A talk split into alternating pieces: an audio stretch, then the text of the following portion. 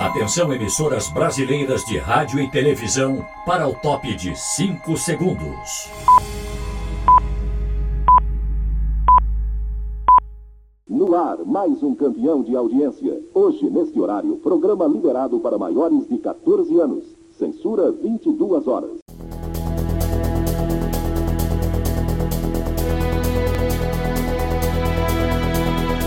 Grandes emoções, histórias e personagens inesquecíveis. No ar, Memória Aberte, especial TV anos 70.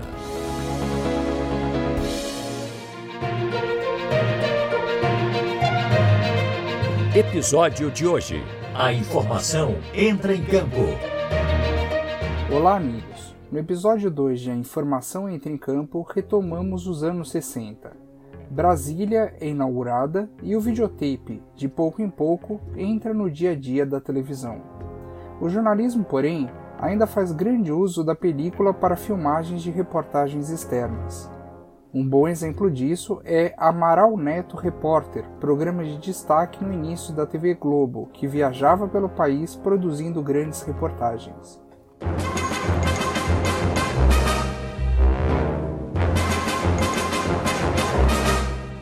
Voltando ao ano de 1960, temos a mudança de poder.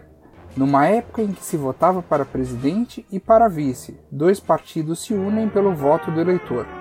Jânio Quadros para presidente pela UDN, União Democrática Nacional.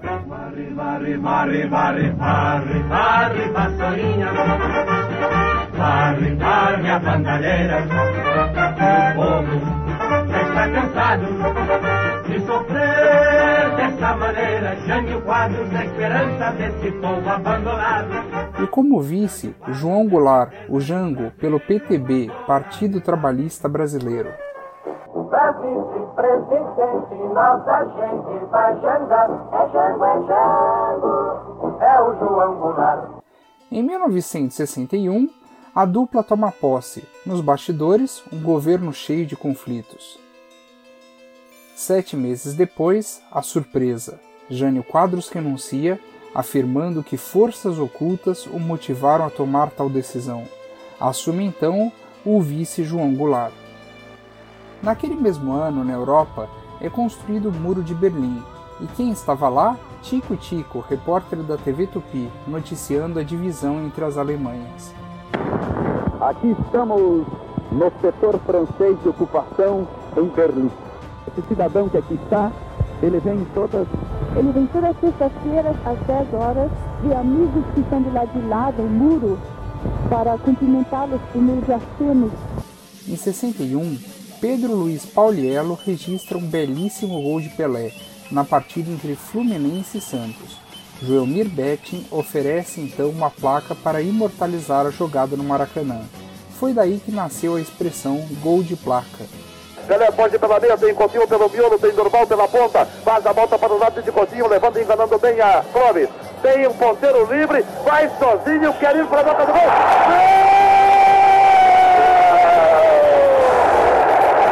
Espetacular a forma como ele enganou. A Jair Marinho foi o último homem que tentou fazer a cobertura, provocando aplausos de toda a torcida de Maracanã.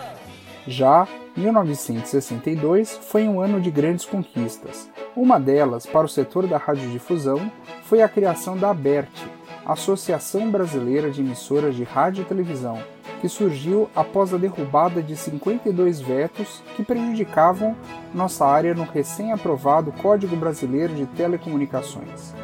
Ao final, João Goulart aprovou a proposta dos radiodifusores, já começando a BERT uma trajetória de muitas conquistas para o setor. El Mundial del 62 es una fiesta universal. No mesmo ano, a seleção brasileira conquista o bicampeonato na Copa do Mundo do Chile, numa vitória de 3 a 1 sobre a Tchecoslováquia. Prepara-se Zagallo. Vai fazer a devolução. Pela porta da área entregou para Amarildo. Amarildo passou por Kawasaki. Vai cerrando. Gol do Brasil! Atenção! Faltam 5 segundos apenas. Atenção! Brasil! Brasil! Brasil!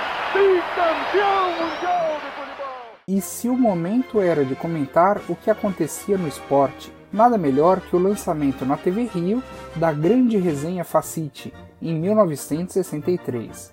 Com mediação de Luiz Mendes, a mesa redonda contou com nomes históricos da crônica esportiva, como Armando Nogueira, João Saldanha, Léo Batista, Washington Rodrigues, Mário Viana e o jornalista e escritor Nelson Rodrigues, assumidamente torcedor do Fluminense. Que uma vez no programa perguntaram para o Nelson Rodrigues, Nelson, qual era a, qual é a sua seleção brasileira? Ele deu do goleiro ao ponta esquerda o time do Fluminense. Não, mas esse é o time do Fluminense, eh, protestaram os outros. Ele, não, pois o meu time é o Fluminense, vestido com a camisa da seleção. Ainda em 1963, a TV Excelsior cria um telejornal inovador. Está entrando no ar o seu Jornal de Vanguarda. O jornal para quem sabe compreender o mundo de hoje e ver o mundo de amanhã. Um show de notícias. Nossas câmeras são os seus olhos. O Jornal de Vanguarda revoluciona o telejornalismo com a presença de vários apresentadores defendendo diversos pontos de vista e de uma maneira coloquial. A atração da TV Celso Carioca chegou a ter uma versão paulista com o nome de Show de Notícias. Já no Rio, inicialmente foi Jornal de Celso, depois Jornal Cássio Muniz, para depois receber o nome de Jornal de Vanguarda. Um grande time fez parte do telejornal, como Borjalo, Poucas e boas com os bonecos falantes de Borjalo, Luiz Jatobá, Milor Fernandes, João Saldanha, Sérgio Porto e dois irmãos, Cid Moreira e Célio Moreira. Edição Nacional. Linha Brasileira de Informação. Célio Moreira era o personagem sombra, que dava as notícias mais polêmicas, aparecendo sob a forma de uma silhueta escura em um fundo branco. O programa virou uma referência nacional e internacional, tendo recebido um ano depois o conceituado Prêmio Ondas da Espanha como o melhor informativo de 1964. Ele ganhou esse prêmio não porque ele fosse um jornal com a mesma possibilidade, vamos dizer assim, de equipamento, de, de de, tecnologia que tinha o, o, jornal da BBC ou de outras emissoras, mas porque ele era absolutamente criativo. Ele é um, um jornal pobre, eles sim sabiam disso, mas era um jornal absolutamente criativo, inovador. O Jornal de Vanguarda foi uma criação de Fernando Barbosa Lima, um verdadeiro craque que inventou mais de 100 programas para a televisão brasileira, como Abertura na TV Tupi, Canal Livre na Bandeirantes, Conexão Internacional na Manchete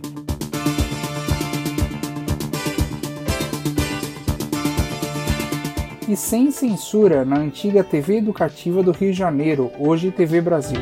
Está entrando no ar mais uma edição do Sem Censura. Um programa jornalístico ao vivo, onde você também participa e dá sua opinião. Nos anos 80 e sua passagem pela TV Bandeirantes, Fernando Barbosa Lima recriou o Jornal de Vanguarda com Doris Guesse, Fernando Garcia, Rafael Moreno, Augusto Nunes, Fernando Gabeira e um grande time. Numa fase turbulenta, o telejornalismo tinha a difícil tarefa de manter a imparcialidade e a liberdade de expressão, ainda mais pelo que estava por vir.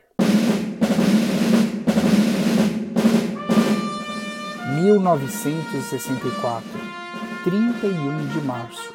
Os militares tomam o poder e Jango é deposto. Começa a ditadura militar. O Marechal Humberto Castelo Branco é o primeiro a governar nessa fase. Um ano depois, surge a TV Globo. Ar, mais um campeão de audiência do seu Canal 4. O Teleglobo é seu primeiro noticiário, com várias edições, e apresentadores como Wilton Gomes, Paulo Gil, Edna Savagé, Iris Letieri, Antônio Carlos e Natália Timber. Sim, a atriz dava as notícias voltadas ao universo feminino. Ultra Notícias foi também um dos telejornais pioneiros da Globo. Vale lembrar que um ano após a inauguração da emissora, 1966, uma grande enchente alaga o Rio de Janeiro. Numa transmissão ao vivo e constante, os cariocas descobrem definitivamente o Canal 4, a TV Globo. O povo queria saber o que acontecia nas ruas enquanto se protegia das fortes chuvas. Ela botou a câmera na rua e temos conversado. E o povo gostou. Quando ela botou as câmeras pro lado de fora e mostrou a enchente, era uma conquista de um público. Foi quando deslanchou a Globo.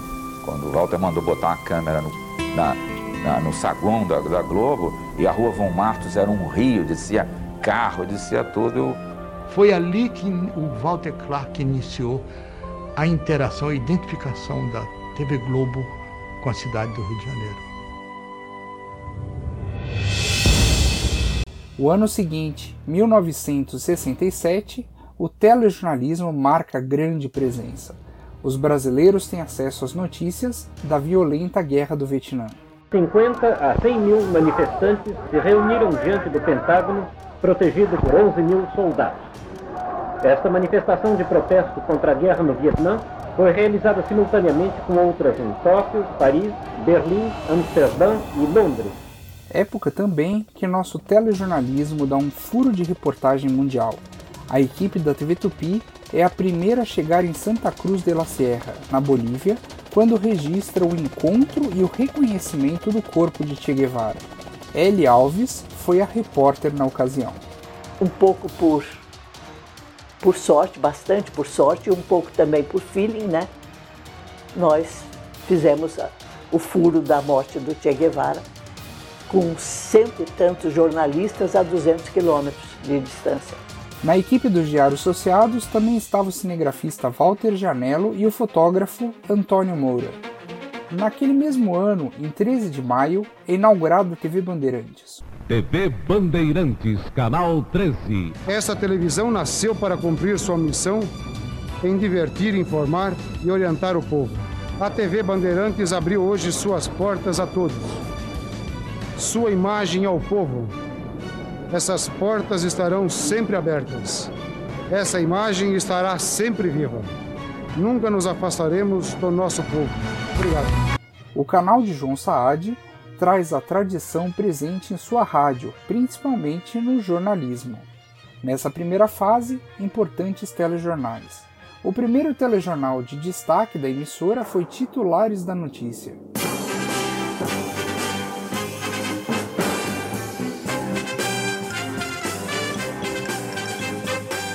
Alicerce do antigo Jornal Bandeirantes, o hoje Jornal da Band.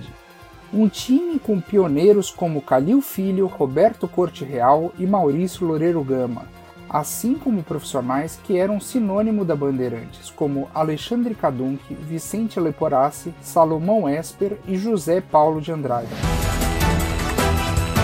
Quantos nomes passaram pela Bandeirantes?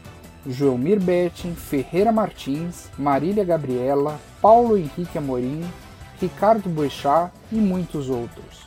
Hoje, o comando do jornalismo da Band conta com a competência de uma dupla que respira informação, Fernando Mitre e Rodolfo Schneider.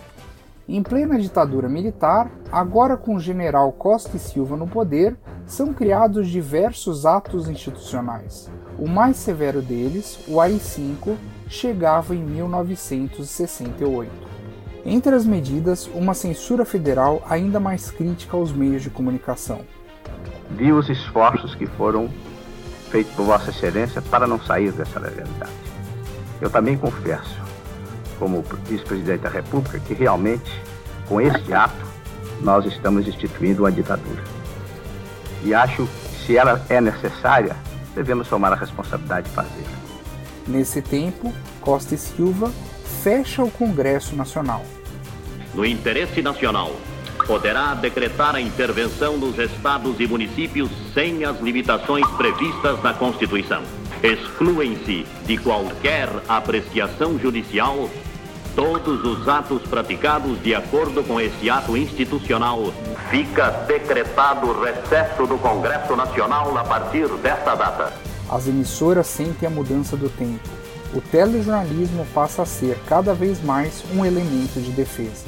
No ano seguinte, 1969, Wilton Gomes faz em 3 de março a primeira transmissão via satélite direto do Cabo Kennedy nos Estados Unidos sobre o futuro lançamento da Apollo 11 ao espaço. Estamos em Cabo Kennedy, a caminho do espaçoporto, quando todas as atenções se voltam para o lançamento da Apollo 11. Aqui começa a nossa reportagem, que vai mostrar Cabo Kennedy a você, terminando lá com a plataforma de lançamento apresentada de perto pela primeira vez com absoluta exclusividade para o Brasil, para a Rede Globo de televisão. E a notícia que não falta para milhares de telespectadores é a seguinte: O primeiro homem pisou na Lua, Neil Armstrong. O espetáculo foi inclusive transmitido pela televisão ao vivo para 1 bilhão e 200 milhões de pessoas. O mundo viu atento aquele pouso histórico, com os astronautas Neil Armstrong e Buzz Aldrin, dando seus primeiros passos em solo lunar. I guess you're about the only person around that doesn't have TV coverage of the scene.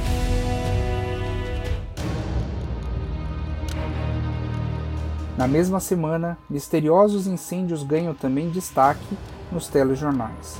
As principais emissoras de televisão foram atingidas pelas chamas. A TV Bandeirantes, a mais atingida, se nega a sair do ar. Ela transmite jornalisticamente o próprio incêndio. João Saad, presidente da emissora, assume o microfone e dá uma mensagem aos funcionários e telespectadores. E vamos reconstruir. Nós temos uma fé inabalável, senhor, nos destinos da nossa pátria. O fogo passa a ser um marco na história da TV, dando fim à sua primeira fase. No mesmo 1969, vai ao ar o primeiro Jornal Nacional.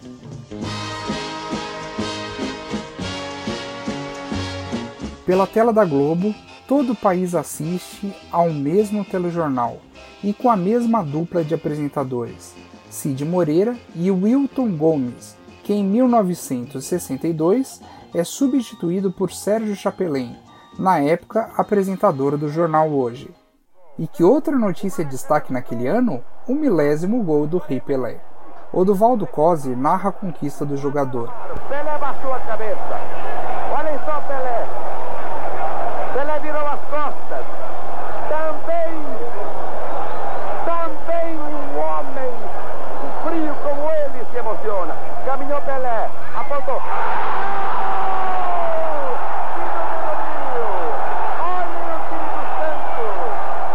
Tudo acontece numa partida entre Vasco da Gama e Santos Futebol Clube. Estávamos em busca do tri. 90 milhões em ação, pra frente Brasil, no meu coração. Em 1970, no México, a seleção canarinho faz a alegria do brasileiro. Um time espetacular que é visto pela primeira vez em cores na televisão brasileira, ainda em fase experimental. Após a conquista, os jogadores desfilam em carro aberto em Brasília, sendo cumprimentados pelo presidente Médici. Ao povo, não apenas Carlos Alberto, mas Pelé e todos os heróis do Tri levantam a taça Gilles Rimet, compartilhando a vitória nos gramados.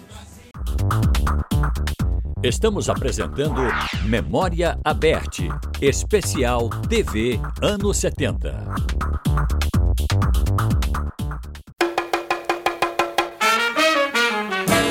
Sou o Chico do Samba, sou o tal.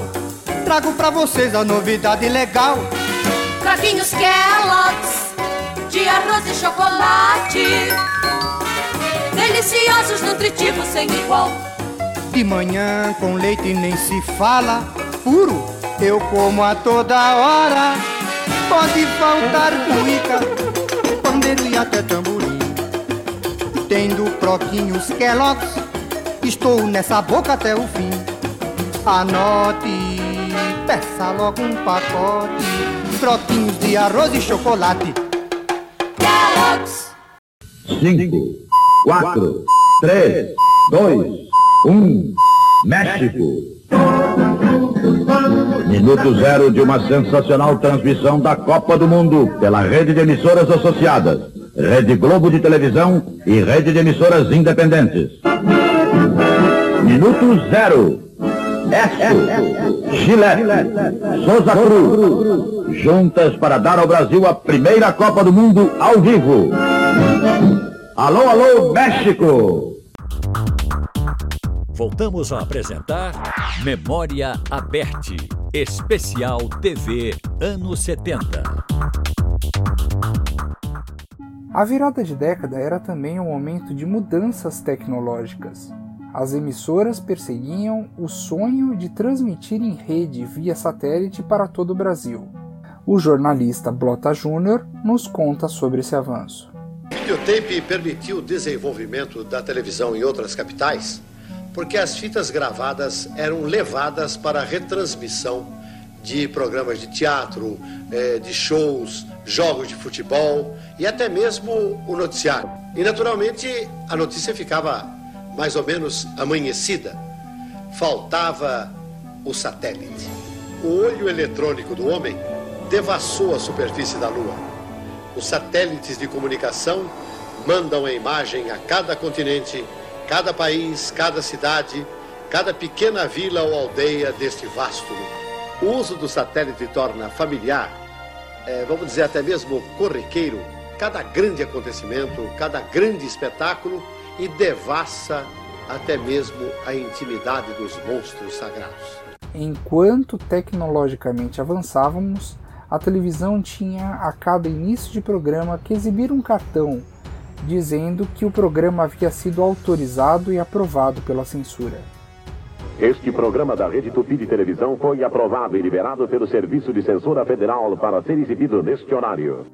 Em 1970, a TV Celso chega ao fim falência decretada após forte perseguição política ao grupo Simonsen, além de crises internas e um incêndio no Teatro Cultura Artística, sede da emissora. No mesmo ano nasce também a TV Gazeta, canal 11 de São Paulo, que investe no telejornalismo, revelando em seus primeiros anos para a televisão nomes como Joelmir Betting e Heródoto Barbeiro. Com 11 na Copa, que logo se tornou Futebol é com 11, a TV Gazeta também valoriza o esporte. Ali traz, sob o comando de Roberto Petri, nomes importantes da crônica esportiva, como Peirão de Castro, Zé Italiano e Milton Peruzzi. O programa é a base para o futuro Mesa Redonda. Nos anos 70 também surgem no canal Galvão Bueno e Flávio Prado, vencedores do concurso da Rádio Gazeta, estação que era referência no gênero com o disparada nos esportes. A TV Gazeta leva ao ar a tradição dos jornais A Gazeta e A Gazeta Esportiva, criados por Casper Libero, idealizador também da Corrida Internacional de São Silvestre.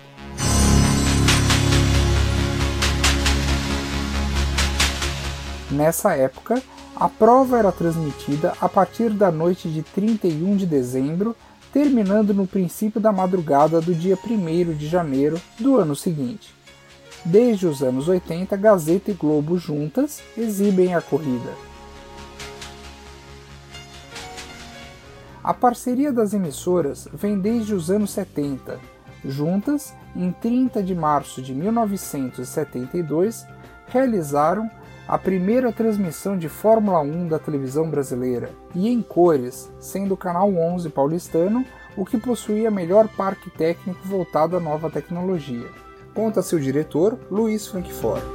Diretor-geral, Marco Aurélio Rodrigues da Costa, mandou vir para o Brasil um equipamento que era o top. Uma carreta que tinha seis câmeras, efeitos especiais que nós não tínhamos no Brasil, 350 efeitos especiais. Com isso, a Gazeta ficou tão bem equipada é, que as outras emissoras para trabalhar em, em, cores, começando a trabalhar em cores, usavam o equipamento da Gazeta pagando um, um aluguel, vamos chamar assim.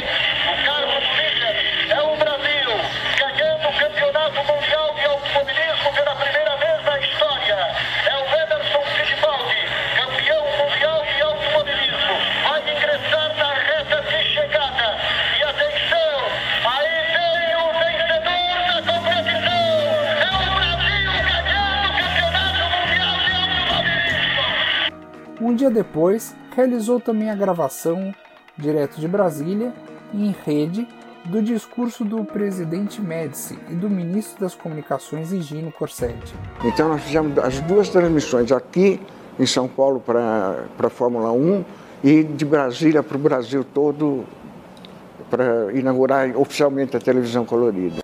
Estava inaugurada oficialmente a televisão em cores no Brasil, naquele 31 de março. Curiosamente, data da Revolução de 64. Após a transmissão em pool, cada emissora exibiu programas coloridos, como a TV Tupi com o show mais cor em sua vida. Anunciamos neste instante para todo o Brasil o início oficial das nossas transmissões a cores. Importante lembrar que muitas transmissões pioneiras em cores foram feitas desde os anos 60 pela TV Tupi e TV Excelsior, como a exibição da série Bonanza em cores na TV Tupi.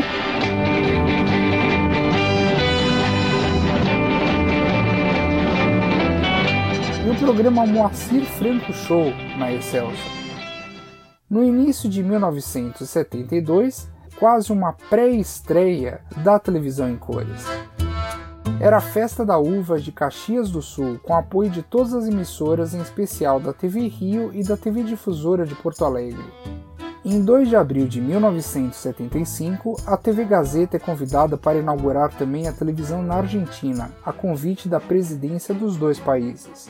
A equipe da emissora, sob a coordenação de seu diretor Luiz Frankfort, faz junto da ATC, Canal 7 de Buenos Aires, a pioneira transmissão do Festival de Folclore da OT, organização que agrega as televisões ibero-americanas.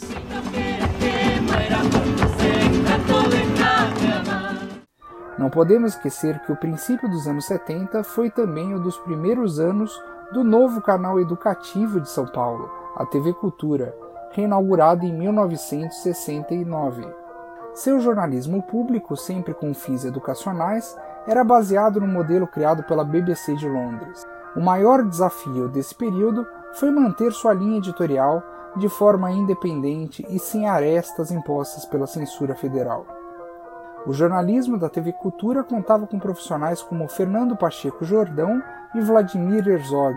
Sim, é impossível contar a história do jornalismo brasileiro sem mencionar Vladimir Herzog. No dia 25 de outubro de 1975, o diretor de jornalismo da TV Cultura foi encontrado morto na cela em que estava preso. Um dia antes, havia sido a sua prisão. Ele havia se apresentado na sede do DOI-CODE para falar de sua ligação com o Partido Comunista.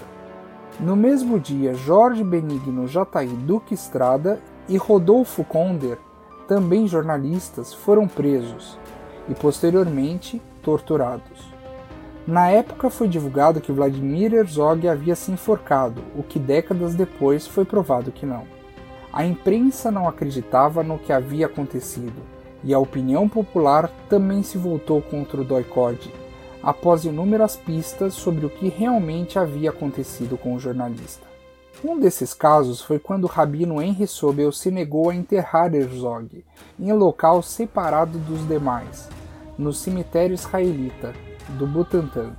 Suicidas sempre eram colocados em um lugar à parte, mas Sobel alegou que marcas no corpo não pareciam de um suicida.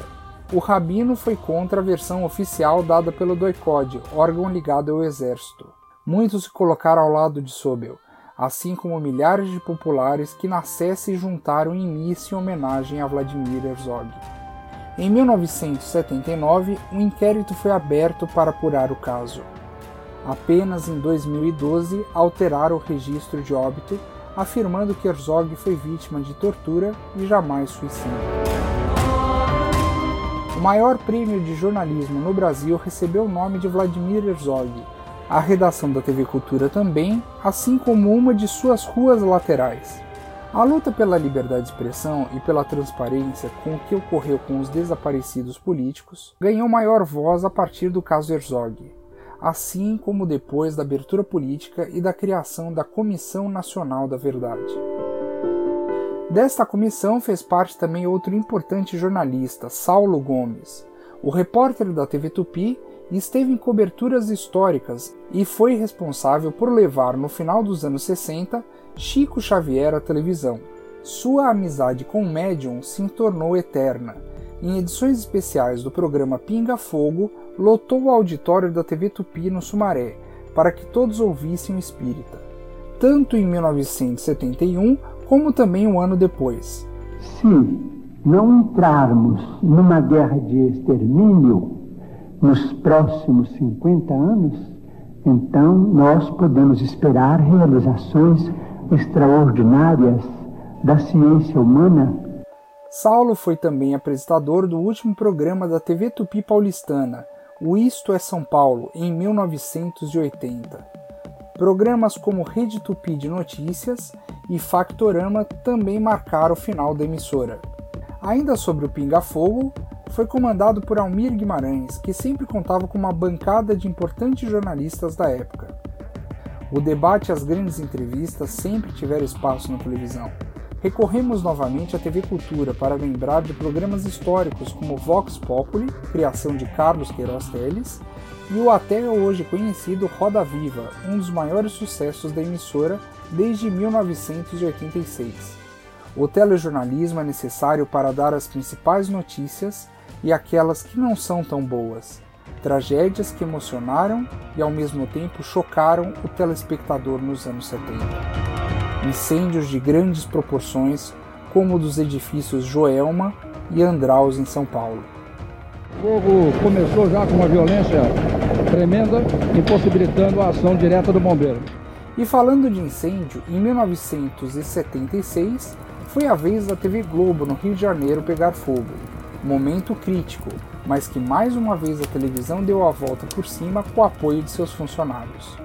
Fase desafiadora, mas também de grandes avanços no telejornalismo e no esporte da Globo.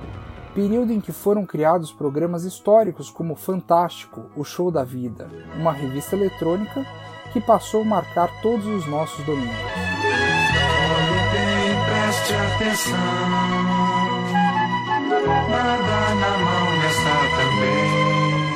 Foi lançado também Globo Repórter, inicialmente como Globo Shell especial com grandes reportagens.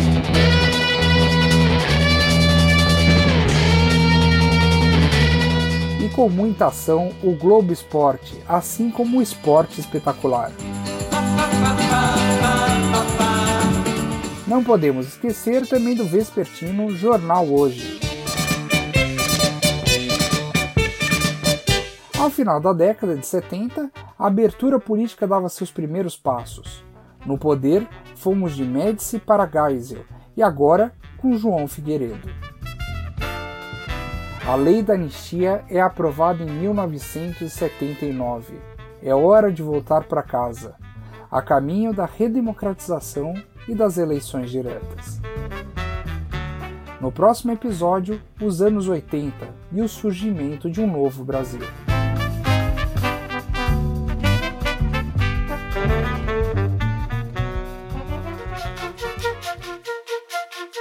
Você ouviu mais um episódio do podcast Memória Aberta.